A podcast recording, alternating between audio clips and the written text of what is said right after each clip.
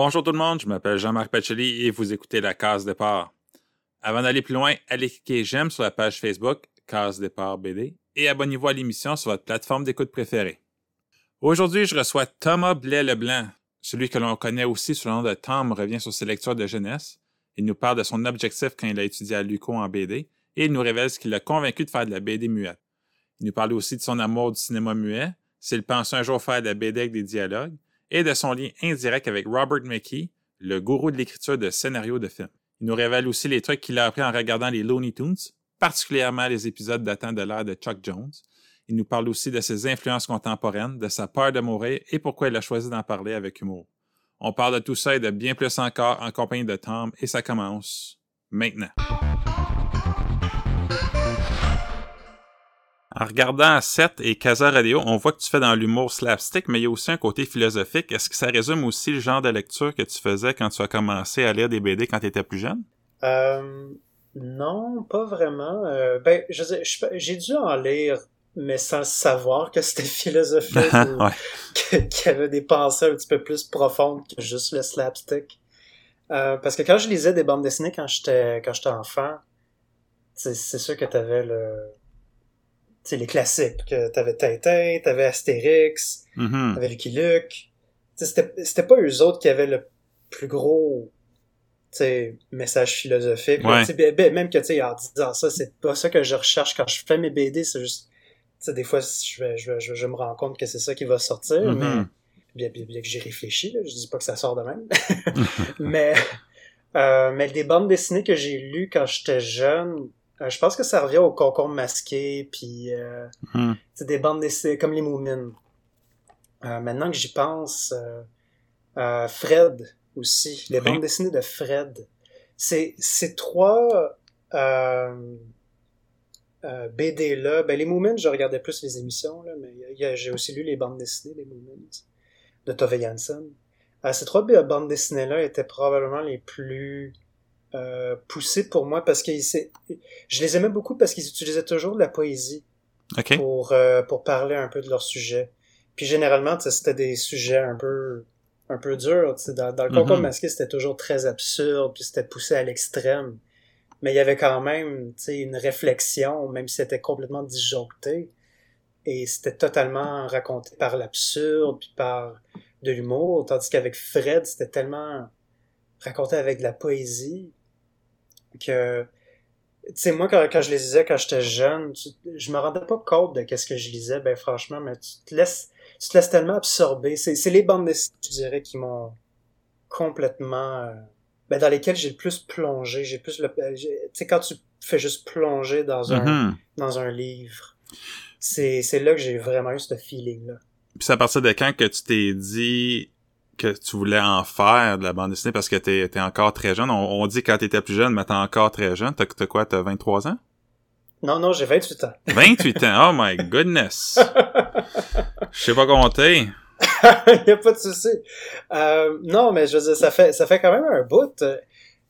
Je veux dire, quand, quand j'étais, enfant, je veux dire, je voulais, euh, j'avais toujours un gros amour pour le dessin, là. Je veux dire, j'ai, j'ai, c'est, quoi? C'est mes parents qui me disent, euh, T'as tenu un crayon avant d'apprendre à marcher, là, quelque ouais, ouais, ouais, ouais, Je pense qu'il y a beaucoup de dessinateurs et dessinatrices qui, qui, qui, se mettent dans cette euh, direction-là.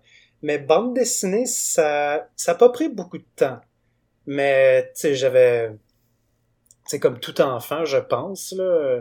Il y avait des... J'avais des, des, euh, des idées très... Euh, extrêmes de carrière, là, que je me disais carrément ah, je pense que le plus intense, là, je voulais être paléontologue. Oh wow. Ben, parce que je voulais déterrer des, des, des fossiles, des fossiles de dinosaures. J'étais tellement fasciné de dinosaures quand j'étais enfant. Mm-hmm. ben là, il faut que je devienne paléontologue. Ça va être ma, manière d'être le plus proche. Puis là, euh, je me suis rendu compte que, oh, ouais, faut vraiment que tu sois bon en sciences. Faut, je pense aussi qu'il faut que tu sois bon en mathématiques ou quelque chose de genre. Ouais. Moi, je, passerais pas, là. Non, non, ok, ok. Mais en tout cas, il fallait vraiment que tu sois calé en sciences. Là. Et moi, je suis juste comme, OK, tu sais quoi, je pense que je suis meilleur en dessin. Mm-hmm. Mais ça reste quand même que, tu le dessin est mon premier, mon premier amour. Je, pense que si je serais allé, j'ai toujours une fascination pour le domaine de la science maintenant que j'y pense. Parce que même aujourd'hui, tu sais, le nombre de documentaires ou ben les livres que je vais lire sur les animaux, j'adore les... j'adore le monde animal. Il y a une de mes amies d'ailleurs qui est allée étudier euh, la, la, biologie, euh, particulièrement chez les animaux, puis à un moment donné, elle a fait un voyage en Nouvelle-Zélande pour ah, étudier les oiseaux, et j'étais tellement jaloux. Ben oui. Mais je pense que si j'étais, si je serais allé, pardon, si, non, si j'étais, excusez, si j'étais allé. On va tout couper ça au montage. Merci. Maintenant que je l'ai dit, je peux plus le faire. si j'étais allé euh, en sciences, je pense que ça aurait juste été une excuse pour dessiner. Ouais. Mes trouvailles pour dessiner des, les animaux que je trouverais ou que j'explorerais. Tout, tout reviendrait au dessin. Fait que, pour, revenir à ta question, je suis un peu allé loin. J'ai, vraiment eu l'idée de faire de la bande dessinée très très jeune. Ça a tellement été un coup de cœur pour moi là, hmm. quand j'ai quand j'ai lu mes premières bandes dessinées.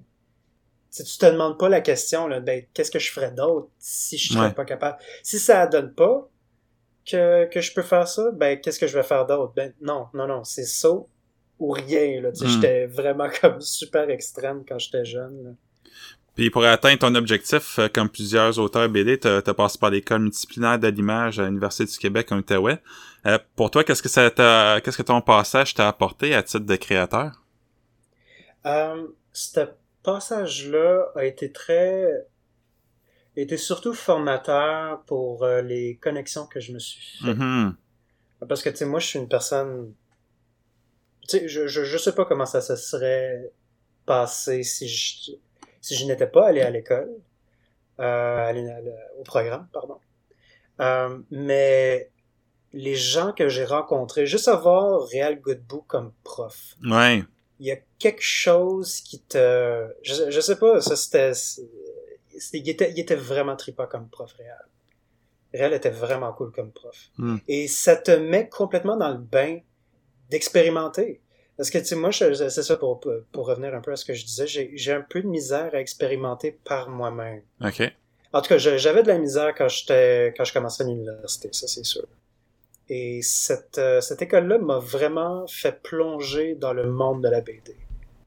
Et tu sais, c'est sûr que tu peux y arriver en étant autodidacte. Là, mm Je dis pas que tu as besoin d'aller à l'université pour faire ça. Absolument pas. Absolument pas. J'ai juste que c'est ça qui a fonctionné pour moi, par contre. Ouais. Et... Euh, tu sais, y a, y a, j'ai de mes amis aujourd'hui que j'ai rencontrés là-bas, ça c'est un côté plus personnel, mais ça reste quand même que c'est dans des personnes que je vais encore chercher la euh, une opinion créative. Euh, ça reste quand même des personnes qui, qui, qui restent dans mon dans mon monde, dans mon monde de bande dessinée, ou bien dans mon monde d'illustration.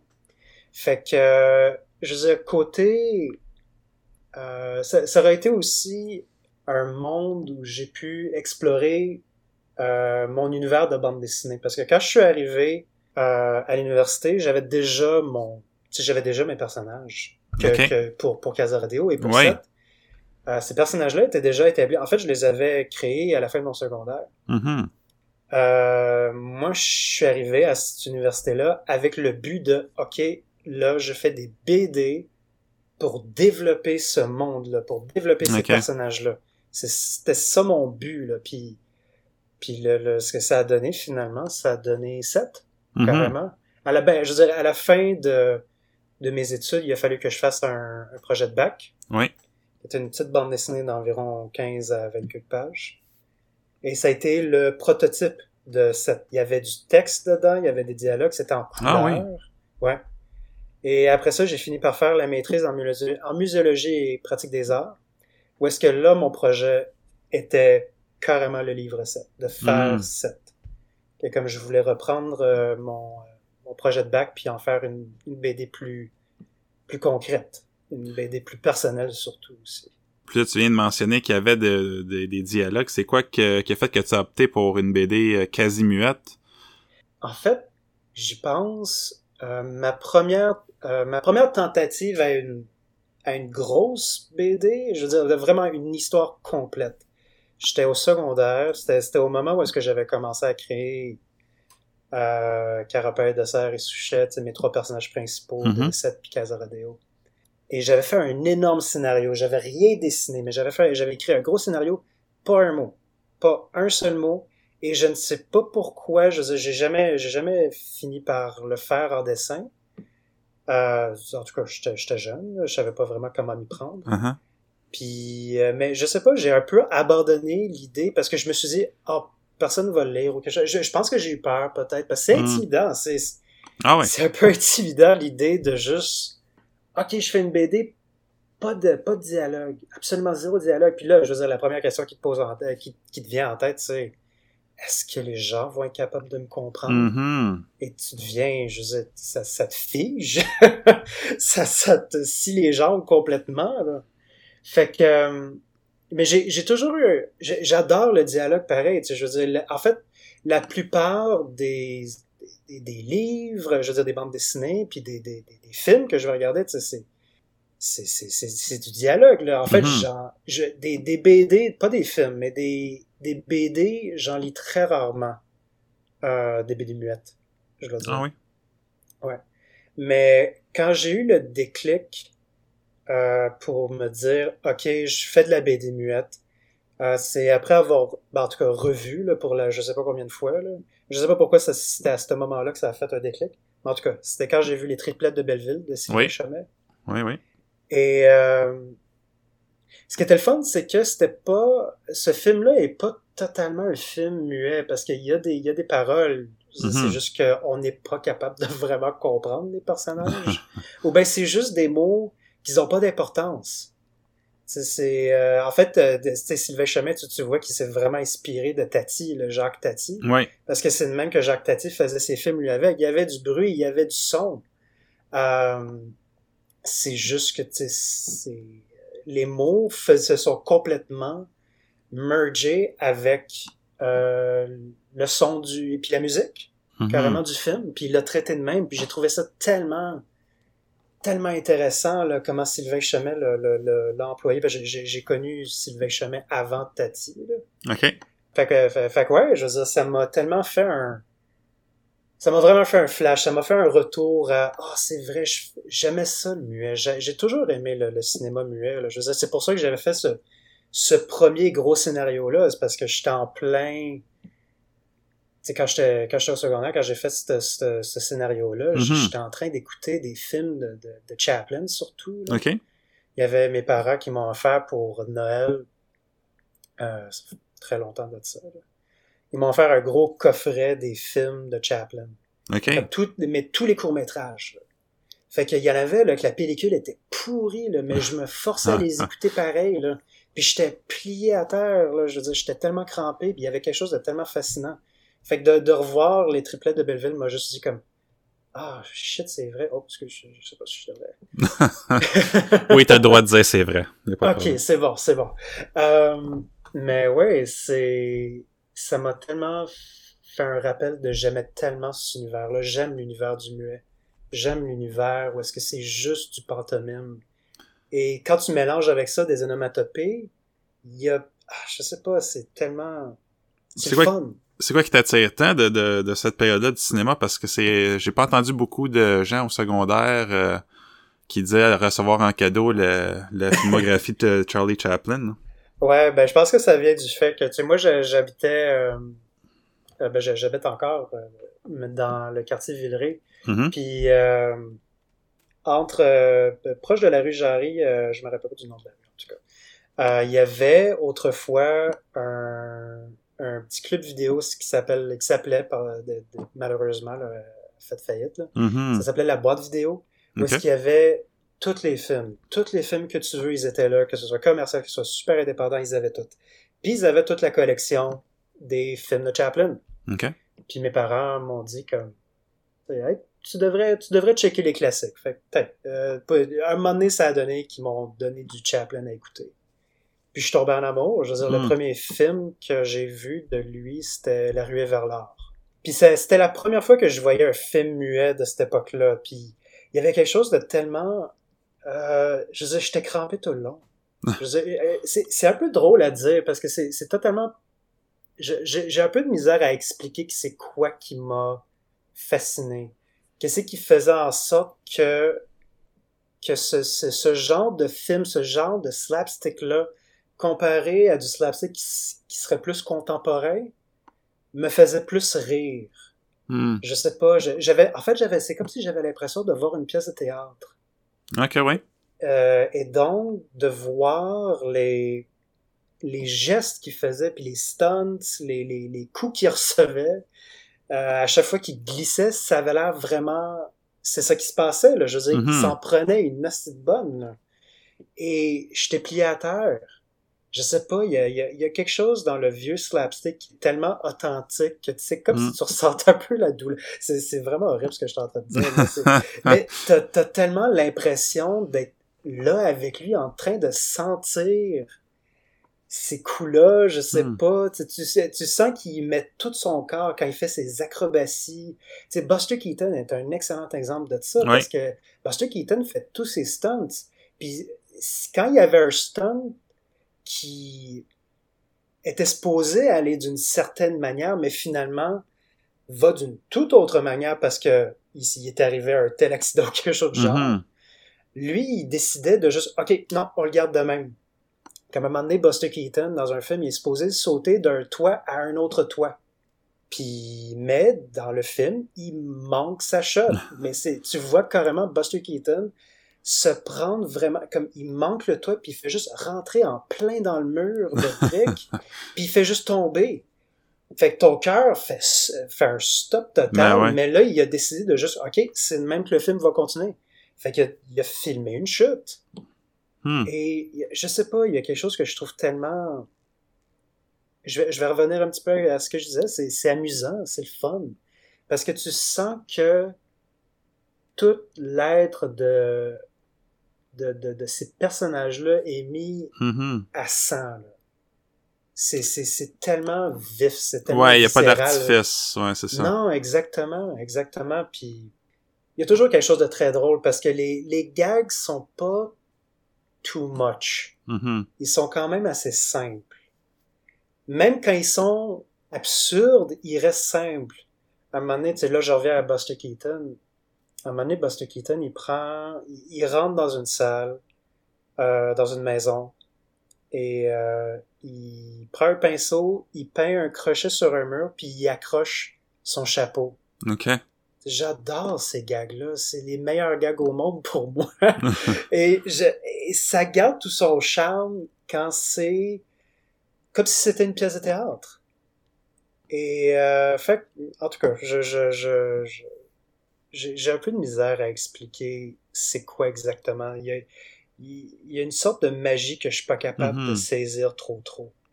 Mais Ben, qui m'a fasciné depuis un très bas âge. Ben, je pense que c'est ça, tu, tu l'as touché avec, il y a un genre de naturel, il y a pas le cinéma d'aujourd'hui qui est plus euh, avec des cascadeurs, un petit peu de, ça- de, de CGI, euh, ouais, tandis que là, tout est, tout est vrai.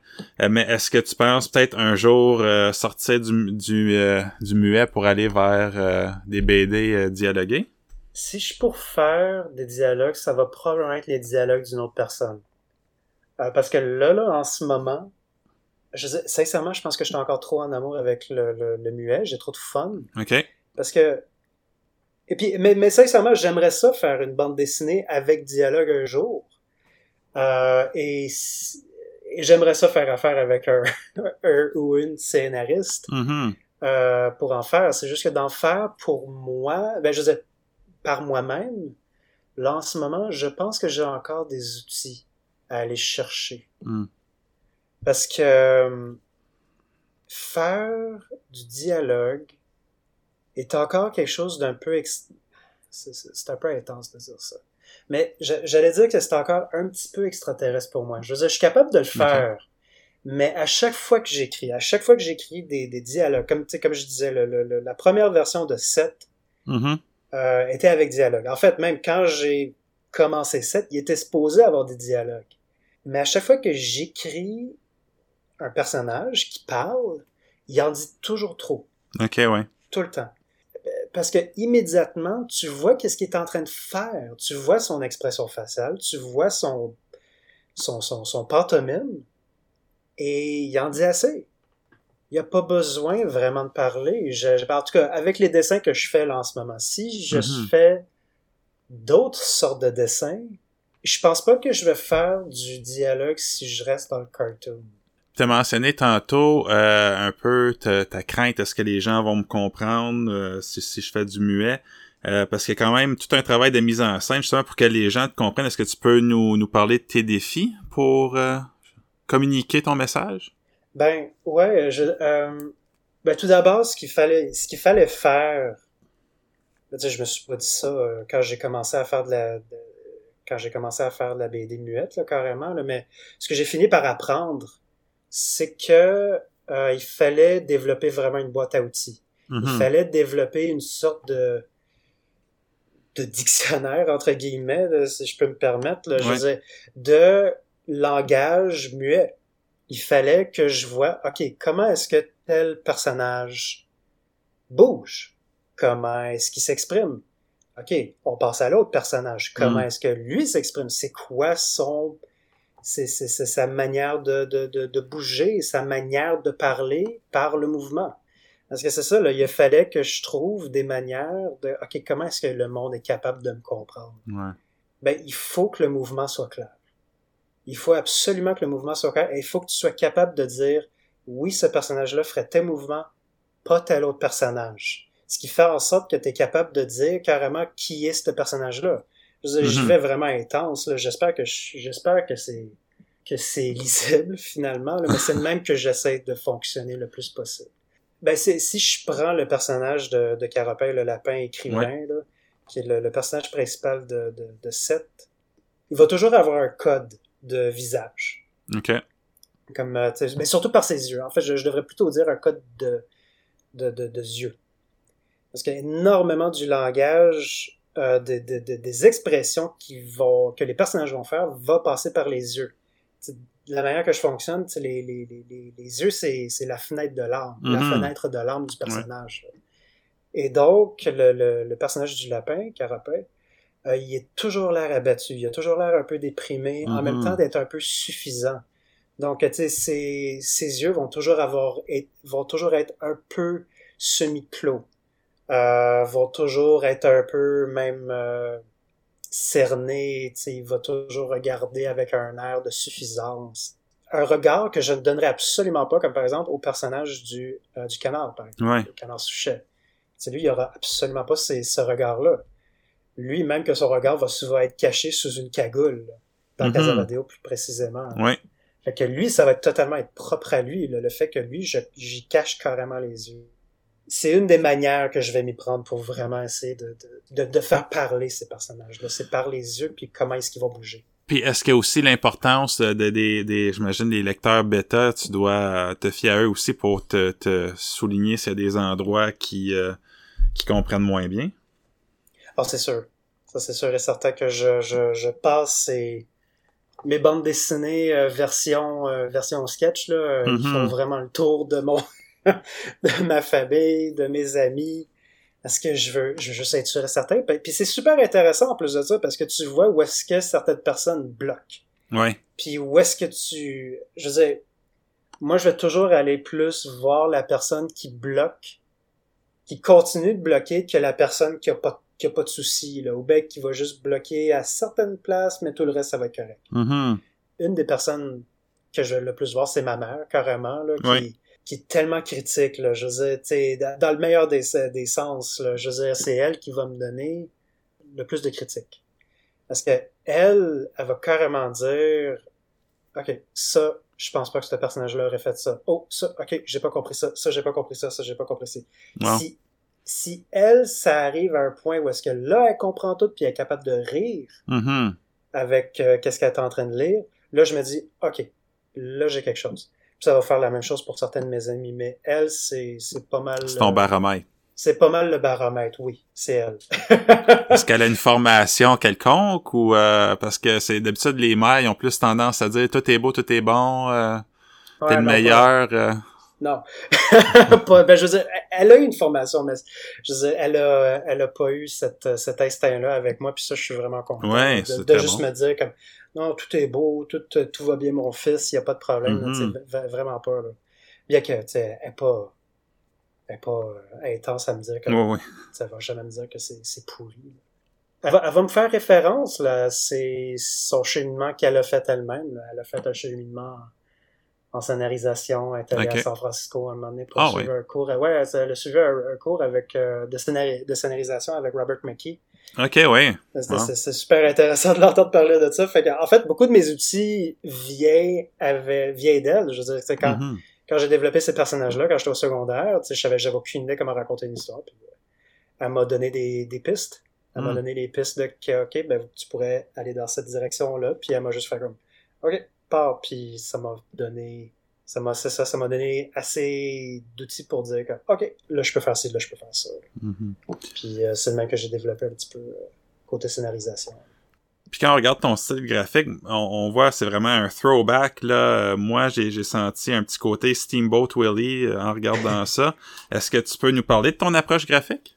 Ben oui, oui, oui, euh, l'approche graphique, je veux dire, Steamboat Willie, c'est c'était peut-être un petit peu plus loin de qu'est-ce que je check, mais Ouais. pas tant pas tant que ça, je veux dire, parce que même les belly boop, Mhm. ah, c'est- les belly boop, c'est tellement dire, ça dépend desquels, là, mais tu sais, les, les, les, les premiers là, avec Ma- de Max Fletcher là, sont tellement pétés, là, sont tellement surréalistes, là, comme euh, c'est c'est- mon préféré, c'est euh, Betty Boop and Snow White. Ah non, euh, Betty Boop and the Seven Dwarfs. OK. C'est c'est dans le fond une, euh, Une, une adaptation. pastiche ou... Ouais, c'est ça, un pastiche finalement là, de, de, de Blanche-Neige. Mais c'est c'est n'importe quoi, c'est absurde, c'est c'est surréaliste, puis il y a quelque chose de tellement trippant. Là. Mhm. Mais ceux qui m'ont le plus euh, ceux qui m'ont le plus marqué, ça reste les Looney Tunes. C'est eux autres avec qui j'ai fait mon école graphique, si on veut. Ouais. C'est de là que tout vient. Là. Mais je vais toujours aller plonger dans les vieux films en noir et blanc pour voir ok, ben, où est-ce qu'ils mettent le noir, où est-ce qu'ils mettent le blanc pour bien avoir une, une- un équilibre? Mais côté, côté style, ça a toujours été les cartoons. Toujours, toujours, toujours. Puis les Looney Tunes, c'est ça. Les Looney Tunes, c'est les, c'est les temps. Mhm. Particulièrement ceux de Chuck Jones, puis euh, ah merde, je, Robert Campbell, je pense que c'est ça son nom. En tout cas, il y a, y eu tellement de réalisateurs là, sur, euh, sur ces shows-là. là. Mais euh, Chuck Jones, c'est pas mal celui qu'on cite le plus, mais avec raison. Là. Le, le gars, le gars fait école pour une raison. Là, il y a tellement, je, je, je trouve que c'est pas mal lui qui a seté qui a vraiment mis à terre les personnalités de ces personnages-là. C'est lui qui les a cernés. Ouais. Et de la manière qu'il les a cernés, je pense m'a donné pas mal d'outils sur comment euh, aborder mes propres personnages. Parce que quand, quand, quand je disais que tu sais, fallait que tu te poses la question comment est-ce que ce personnage-là bouge, comment est-ce que ce personnage-là s'exprime?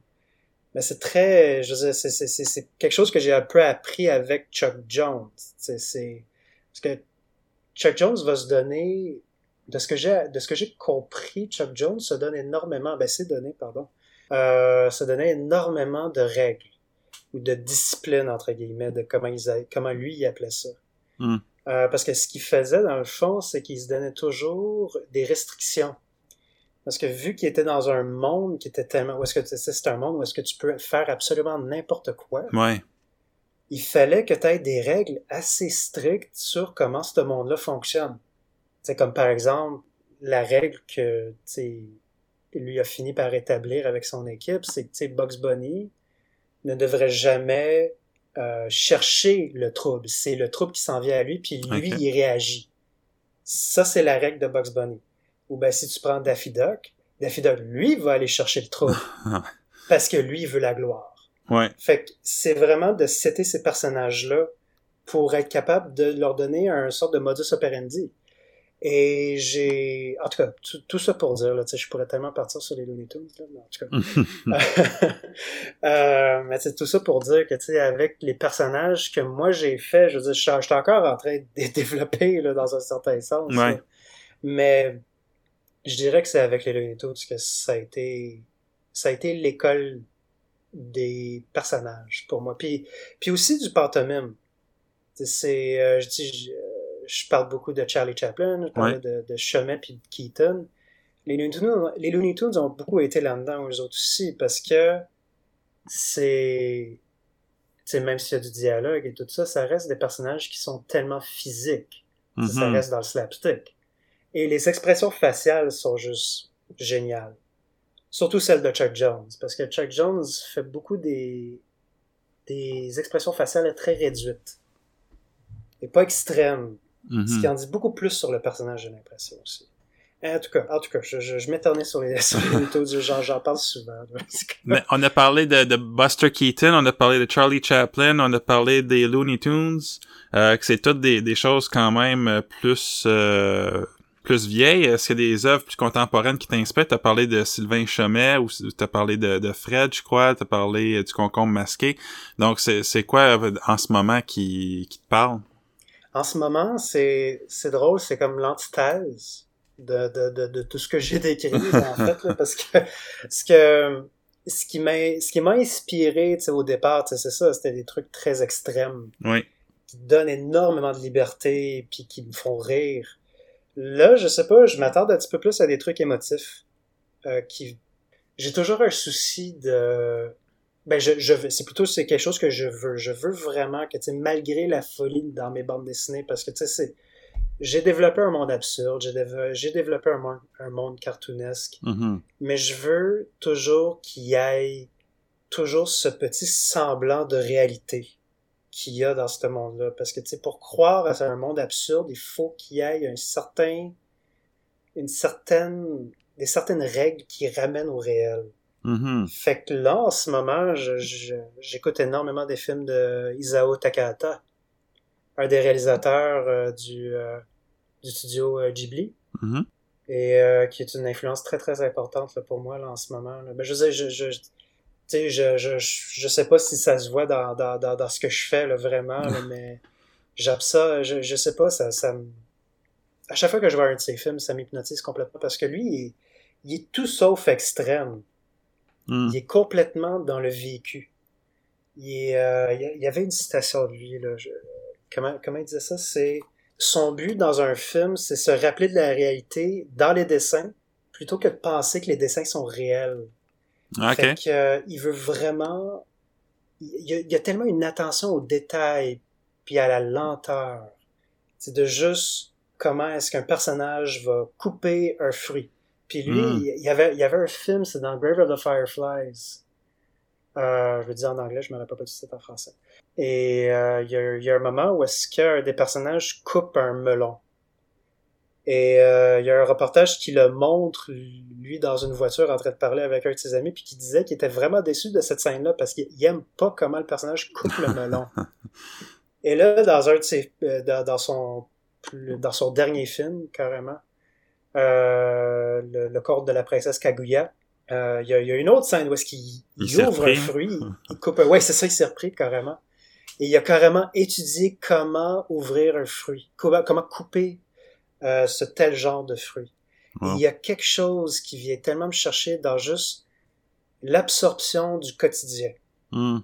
Et tu quand t'as quelque chose de, de- d'aussi extrême que, on prend les Looney Tunes ou ben Buster Keaton, c'est le fun de revenir à quelque chose de plus lent, Mhm. qui te permet d'apprécier un petit peu plus le moment présent. Puis aussi de faire dire que, hey, c'est, un vrai monde dans lequel je suis, là. Parce que check, euh, il tient sa cigarette comme ça, comme, comme moi, c'est un peu c'est un peu drôle à dire là, mais je me suis un peu inspiré de mon grand-père pour euh, le personnage du lapin parce que le personnage du lapin Carapin il fume Oui. et de la manière qu'il fume et tout ça puis il a toujours son cendrier avec lui je veux dire je me rappelle tout le temps mon ça me rappelle tout le temps mon grand-père Mhm. puis il y a des maniérismes et tout ça là, des maniérismes pardon, que je que je, je, je- j'observais de mon grand-père puis je me suis dit ah ouais je, vais reprendre ça là puis je sais pas en tout cas je je sais pas si ça le fait pour les lecteurs mais en tout cas ça l'a fait pour moi de juste faire comme ok j'aimerais juste me concentrer sur comment est-ce que ce personnage là s'assoit sur une chaise ou tient sa cigarette. Mhm. Euh, dans, pour, pour- dans- un de mes films préférés de Takahata là, en ce moment, c'est Les voisins les Yamada. Et c'est rien que ces moments-là.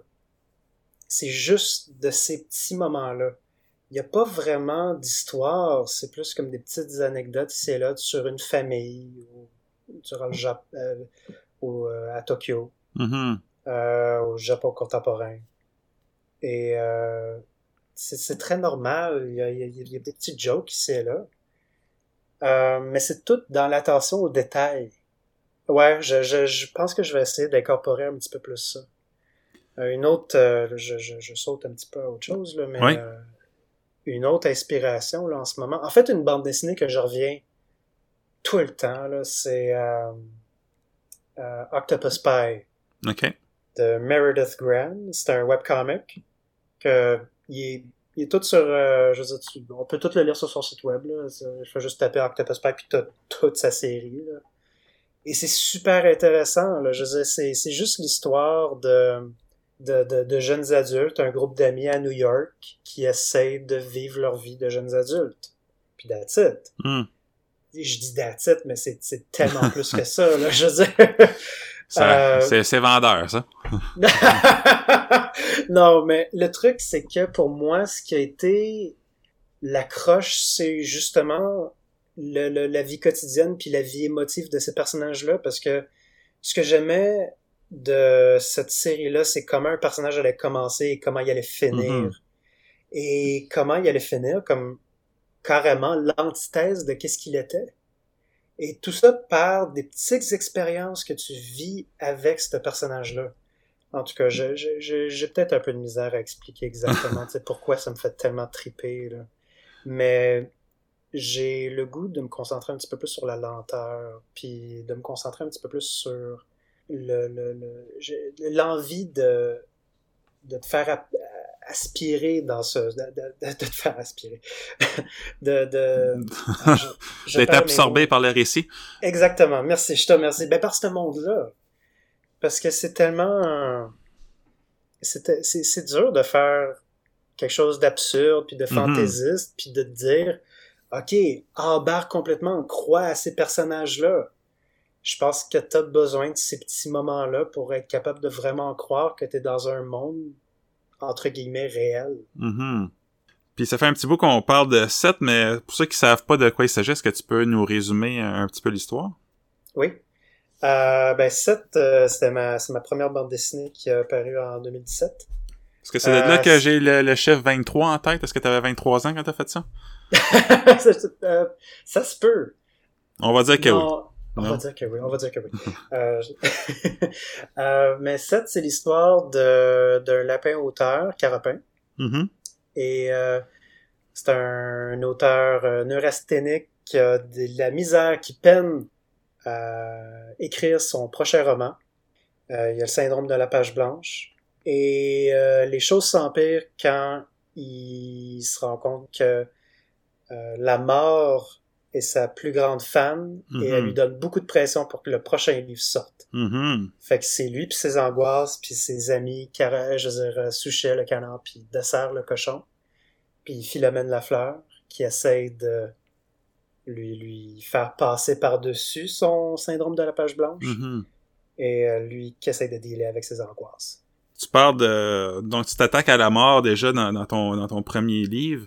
Euh, c'est un thème qui me semble quand même loin de quelqu'un qui, qui avait un âge à déterminer, hein, au début vingtaine. Est-ce que, est-ce que la mort, c'est quelque chose qui te préoccupe depuis longtemps? Pourquoi tu as décidé de... Ah, tellement. Oui. Est-ce que est-ce que c'était très c'était très direct comme C'est réponse? très sincère. On, on peut passer à la prochaine question. non, c'est ouais, c'est ça ma, ma réponse. It.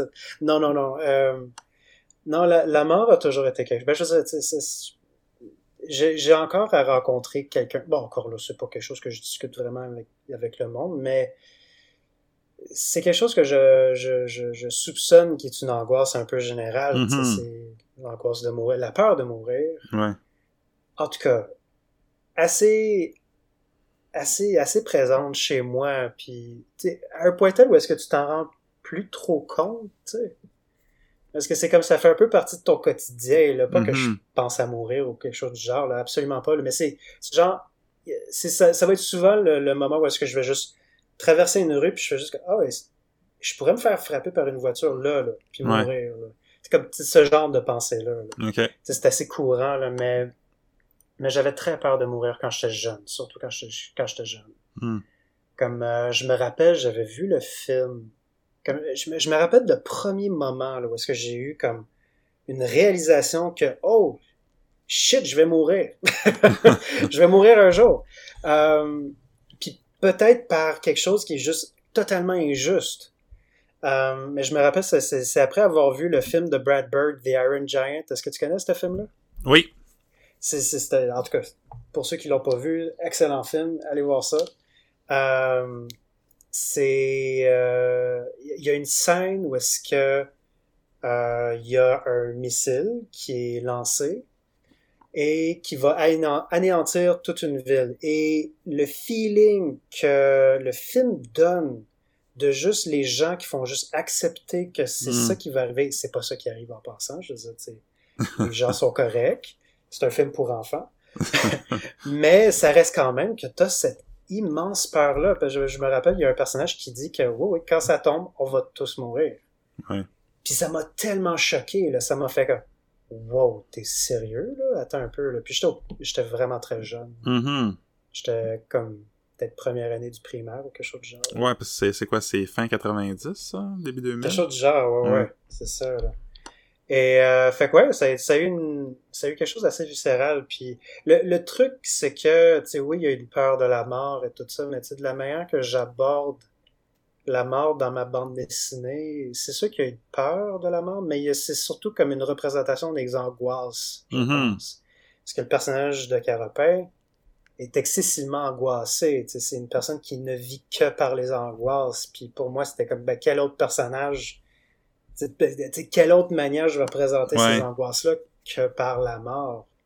Parce que la mort, c'est la fin de tout. là. C'est c'est- c'est ça que t'as peur que tout finisse, que, tu tout ce que tu es en train de faire, finalement, n'aboutira à absolument rien. Puis tu te dis juste que ben, je veux juste je veux juste en finir là, puis je vais avoir rien accompli. Excuse-moi, c'est tellement dark ce que je viens de dire. Mais c'était c'était un peu avec cette idée-là que j'ai mené le personnage de. Carapin. Mais en même temps, tu sais, je voulais vraiment pas traiter du thème de la mort. Je voulais le traiter avec sérieux, mais pas avec trop de drame. Je voulais quand même le traiter avec de l'humour. Parce que même si je traite de ces thèmes-là qui sont un peu tough, tu sais, je Ouais. pense quand même que je les aborde par de l'humour. Est-ce qu'il y a un avion qui vient de passer dans, dans ta maison? C'était quoi? Euh, ah oui, ah non, non, non. mais, euh, mais, mais ouais, c'est ça. Fait que, qu'est-ce que je disais? Excuse-moi. Parce que je sais pas, j'ai eu comme un gros whoosh dans les oreilles. Ah non, il a pas de trouble. Mais tu parlais euh, que ça, tu voulais l'aborder avec sérieux, mais euh, on parle toujours de la mort, là. Tu voulais l'aborder Oui, avec oui, oui, sérieux. oui. Oui, ben c'est ça, c'est ça. Mais tu, sais, tu, veux quand même l'abor- l'aborder avec l'humour. Oui. Et te dire carrément... Je, pe- je pense que, tu sais, faire ces bandes dessinées-là, que ce soit Set ou ben Casa Rodeo, là, Casa Rodeo, c'est d'autres thèmes, mais ça reste quand même des thèmes personnels. Et ça va chercher dans les angoisses, quand même. Mhm. Euh, puis le truc, c'est pourquoi tu les abordes avec de l'humour. C'est, je, je pense que c'est comme une sorte de manière pour moi de faire un peu. C'est vraiment personnel ce que je dis là, mais je pense que c'est un peu une manière pour moi de faire un peu la paix avec ces angoisses-là, de dire comme, hey, c'est correct, Mhm. c'est correct de vivre ces choses-là. Tiens, on peut en rire, pas s'en moquer, mais on peut Ouais. en rire. On peut faire des jokes. On peut tout en disant que c'est important ce que tu es en train de vivre. Sais, comme, je, je me verrais pas parler de la mort, c'est drôle à dire, je me, parle, je me verrais pas parler de la mort avec un drame. Parce que je sais que si moi je parle de ces thèmes-là avec un drame, une bande dessinée dramatique, Ouais. ça serait tellement mélodramatique. Ça serait tellement too much. Sais, je- il faut, il faut que j'aborde ça avec humour. Fait que ça, ça reste des thèmes importants, ça reste des thèmes que je veux, euh, auxquels je veux faire attention, puis que je veux traiter ça avec respect.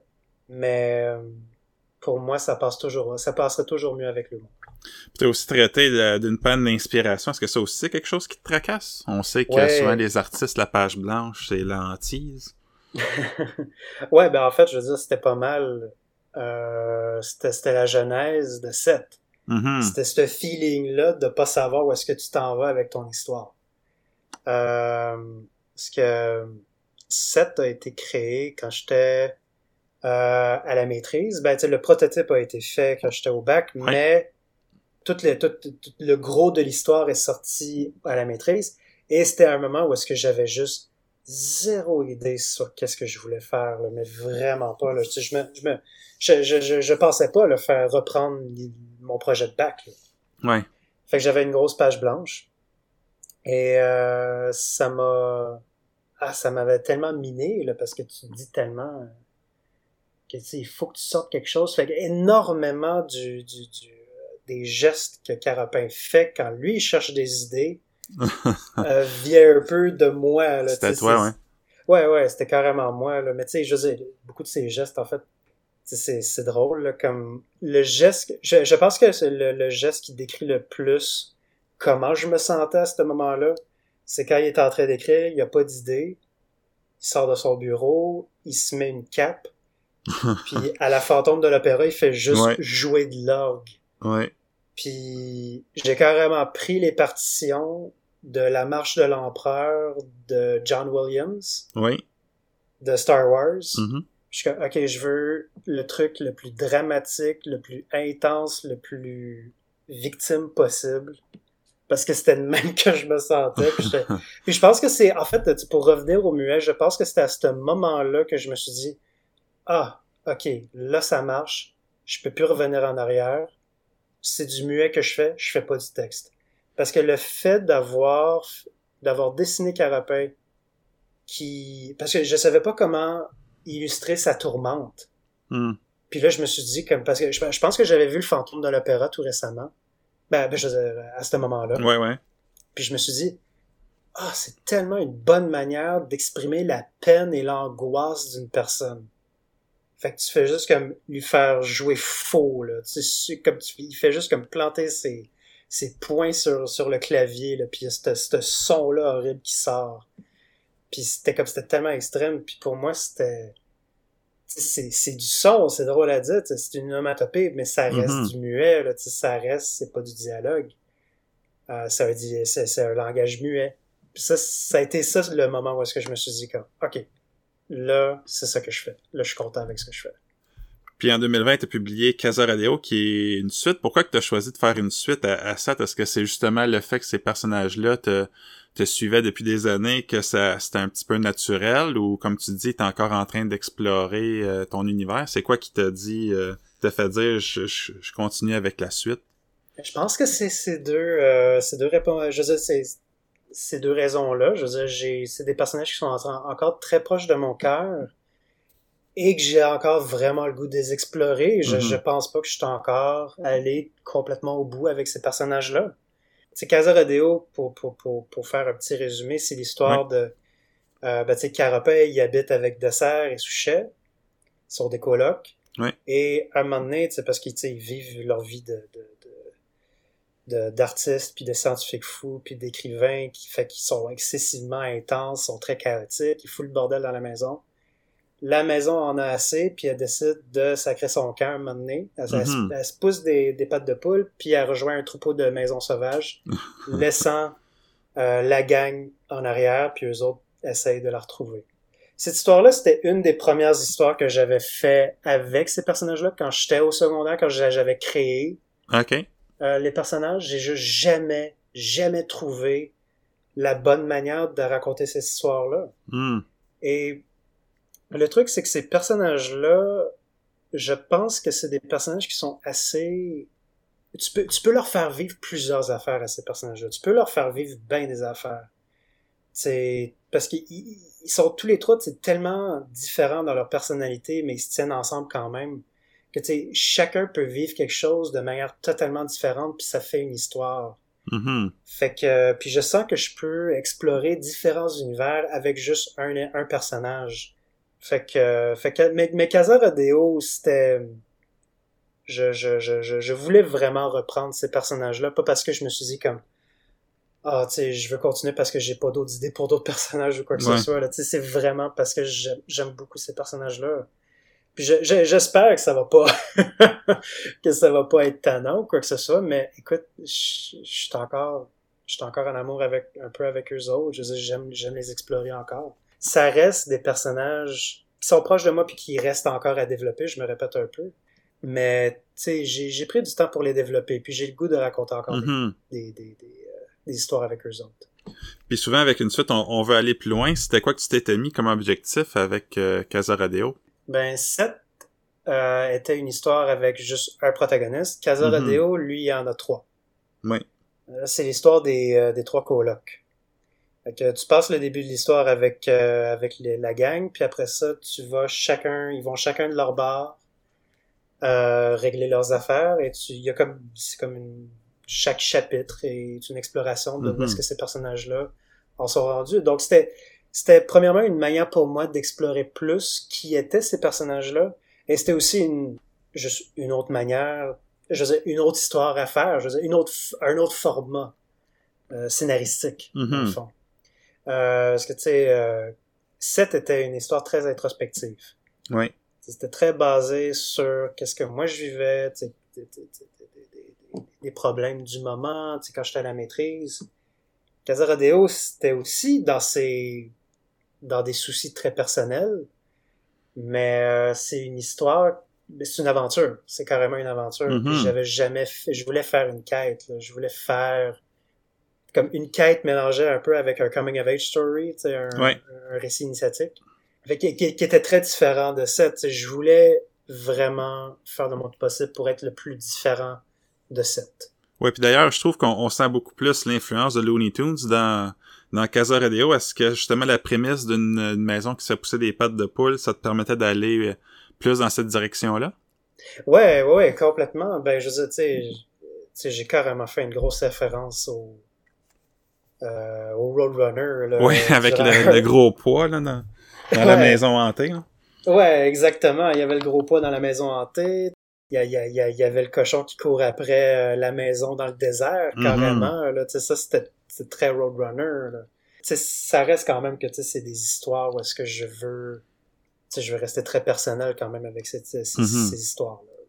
Mais oui, je c'est- ça a été une manière pour moi, tu sais, comme, oh oui, je peux être un petit peu plus slapstick puis être un peu moins dans ma tête. Là, là je fais un petit peu plus d'humour physique que de l'humour introspectif. introspectif. Je veux dire, tu sais, que l'humour soit basé un petit peu plus sur les angoisses, ça c'était dans 7. Ouais. Là, c'était basé un petit peu plus sur qu'est-ce qui leur arrive dans ce monde qui est un petit peu plus large que juste leur maison puis la colline sur, Mhm. sur laquelle ils habitent. là, tu sais. Puis euh, l'entrevue tire à sa fin. Donc pour les deux dernières questions, absolument, je, je pose tout le temps les mêmes. Euh, selon toi, quelle BD ou série nos, nos auditeurs devraient absolument découvrir? Euh, encore une fois, je vais revenir à, à Octopus Pie. Mhm. Octopus Pie, c'est parce que c'est la bande dessinée qui qui me fait toujours qui me débloque dans le fond. Je vais je vais toujours lire cette bande dessinée là pour euh, quand j'ai quand j'ai un blocage. Parce que de la manière qu'elle fait agir ces personnages, qu'elle fait parler ces personnages, ou juste la composition de ces planches.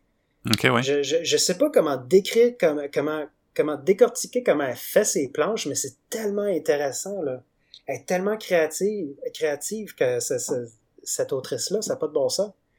Parce qu'elle prend complètement, euh, elle profite complètement du fait que c'est sur un site, un site web, Mhm.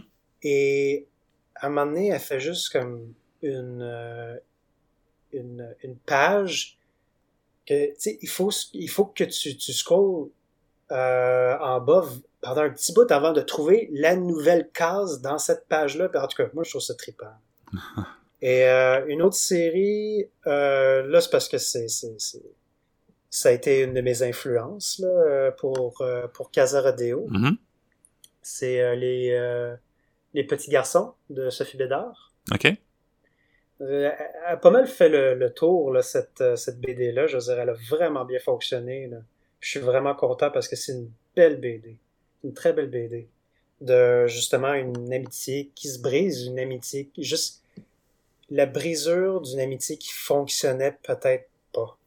Ça te fait complètement remettre en question la signification que tu donnes à l'amitié. Mhm.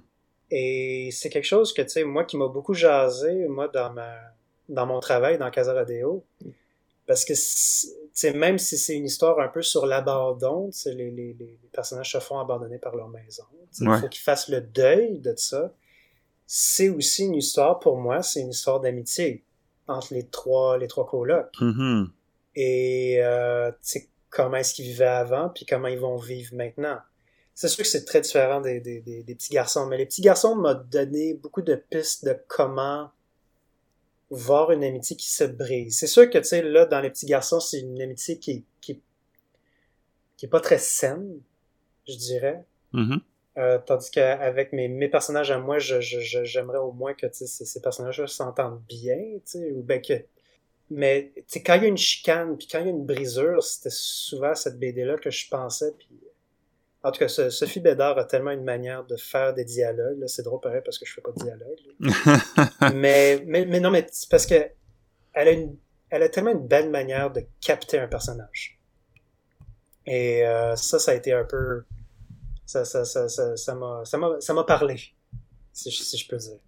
Et finalement, pour les illustrateurs ou les scénaristes qui nous écoutent, ce serait quoi tes conseils que tu leur donnerais pour qu'ils poussent leur style encore plus loin? Euh, ah, c'est une bonne question. Pour moi, je peux pas dire que ça, ça va être ça qui va fonctionner et tout ça, mais c'est moi ce que j'ai, comment j'ai fonctionné, puis je pense que c'est pas mal de même qu'il y a bien des, ben des illustrateurs et illustratrices qui ont fonctionné. C'est, prends des affaires que t'aimes. Sais, va piger, va, sois pas gêné de juste voler. Voler le monde qui t'influence. Puis fais un melting pot de tout ce que t'aimes. Puis ce qui est intéressant aussi, c'est de voir où est-ce que les personnes qui t'influencent viennent. Ça a été quoi leur influence à eux autres? Mhm. Tu sais, pourquoi, pourquoi eux autres font de l'humour? Pourquoi, qu'est-ce qui les a donné le goût à faire du dessin ou de, ben, j'ai dit de l'humour, là, mais ça peut être toutes sortes d'affaires. Ouais. Mais, euh, ouais, ben, en tout cas, moi, moi, ça m'a un peu aidé. J'ai, j'ai commencé avec les Looney Tunes. Mais après ça, tu sais, j'ai, là, j'ai plongé dans du Mike Mignola, là, avec Hellboy. Ouais. Hellboy a été une grosse influence. Fait que là, je mélange un peu avec ça. Là, j'ai trouvé quelque chose avec Franz Mazril, avec la bande dessinée, euh, ben, excuse-moi, c'est gravures, euh, d'Ishtat. Mhm. Euh, ça, ça a été vraiment important pour faire un certain chapitre de Casaradeo. Puis là, je me rends compte, c'est un auteur excessivement important pour moi, la manière qu'il traite euh, le- le- la relation entre l'ombre et la lumière. Hmm. Fait que c'est...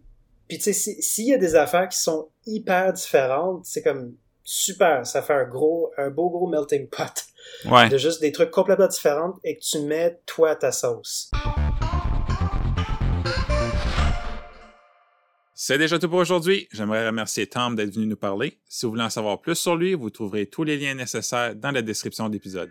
Merci à vous d'avoir été là. Ciao.